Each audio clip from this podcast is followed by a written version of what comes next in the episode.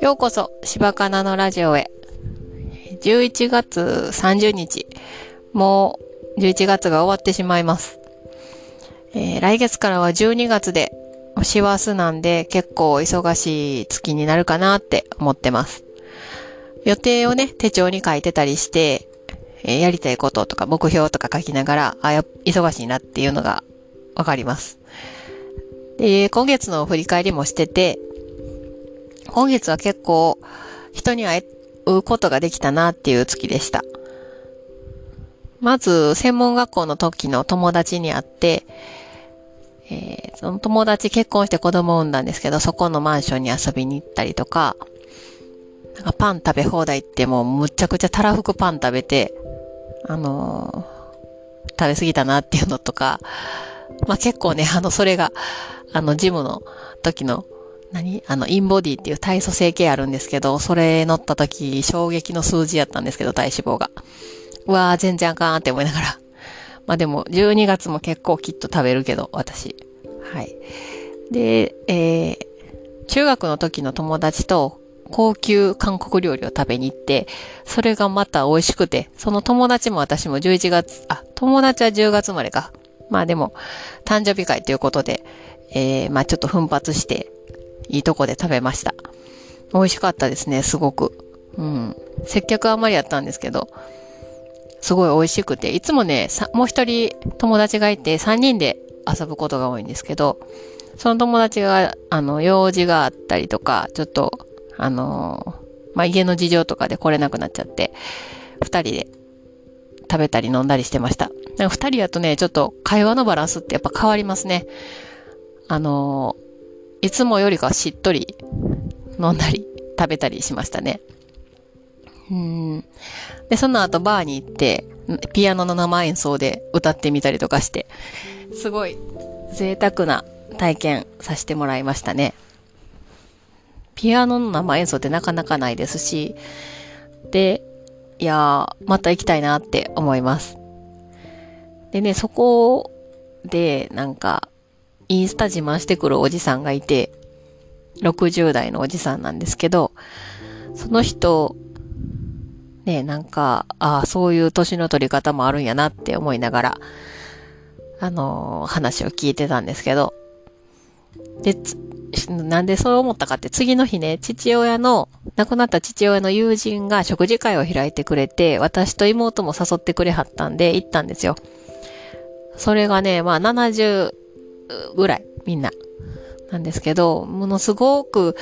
みんな飲んで食べて、で、すごい品が良くてね。すごい、あの、父親ってめちゃくちゃいい財産持ってるやんって思いました。こんなね、あの、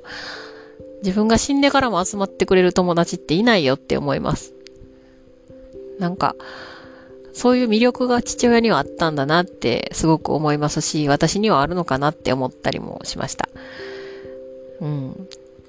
なんか、あの、なんで、その、年の取り方って大事、大事っていうか、年の取り方ってね、やっぱりこう、昔の友達っているんのといないのとでは違うんかなって、まあ、もしかしたらその、インスタ自慢してくるおじさんもいるかもしれないけど、うん。なんか、あ、でも写真撮るの忘れてたね、その、食事会で、ああ、しまったなって思いながら、私こういうこと多いんですよね。まあそういうのもちょっとなお、その、手帳使って直そうかなって思ったりします。写真撮るってちゃんと書いとく。で、えっ、ー、と、あの、食事会で、あの、父親って結構ね、私の父親は自分勝手ですごく人に迷惑をかけて生きてきた人やなって私は思ってるんですけど、まあ若い時からもそうやったみたいで、いろんな話聞かされて、すごい面白かったです。で一番驚いたのは、元カノが、と別れて自殺未遂した話。そんなんしたんや、お父さんって思って、妹と、えー、弱ーって言って、びっくりしました。で、一緒に住んでたその、食事会開いてくれた人が見つけて救急車呼んでくれはったんですけど、なんかね、そのまま死んでたら私らいいひんかったなっていう話をしてて。で、その元カノの後にうちの母親と会わはったみたいなんですけど、その元カノと母親がめっちゃ似てるっていう話。ええー、お父さん好み一貫してるんですねって思いながら。なんかそんな話もね、なかなか本人から聞くことないですからね。本、なか、子供にそんな話しないですもんね。どっちかって言ったら、恥ずかしいですもんね。自殺未遂したってね。よう言わんかなって思います。まあ、じな、なんか、私が弱ってる時とかじゃないと。うん。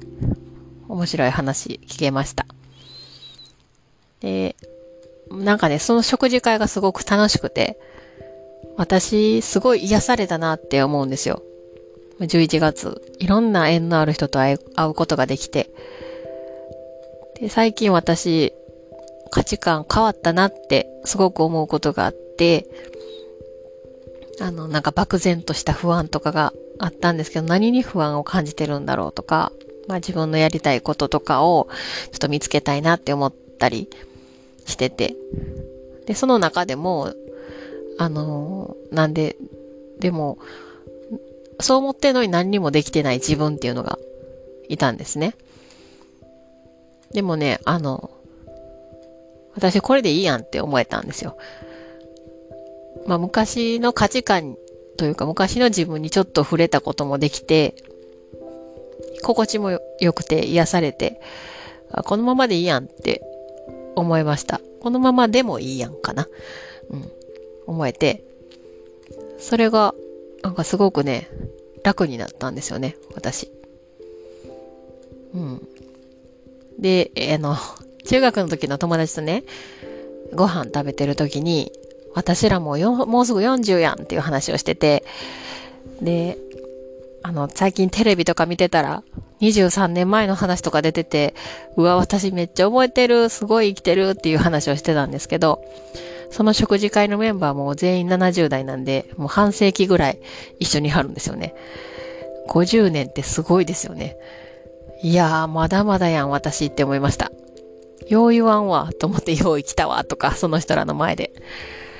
いや、まだまだやんって突っ込まれるやつですね。ほんまに。なんで、まだまだやんって思ったから、多分、あ、このままでもいいやんって思えたんかなって思います。長い人生の中で健康に、心もね、体も健康に年をとって、で、お金もね、適度にやりながら生きていきたいなって思いました。まあ、それを実践されてる方々がいらっしゃいましたね。はい。それでは、お聴きくださりありがとうございました。また次回。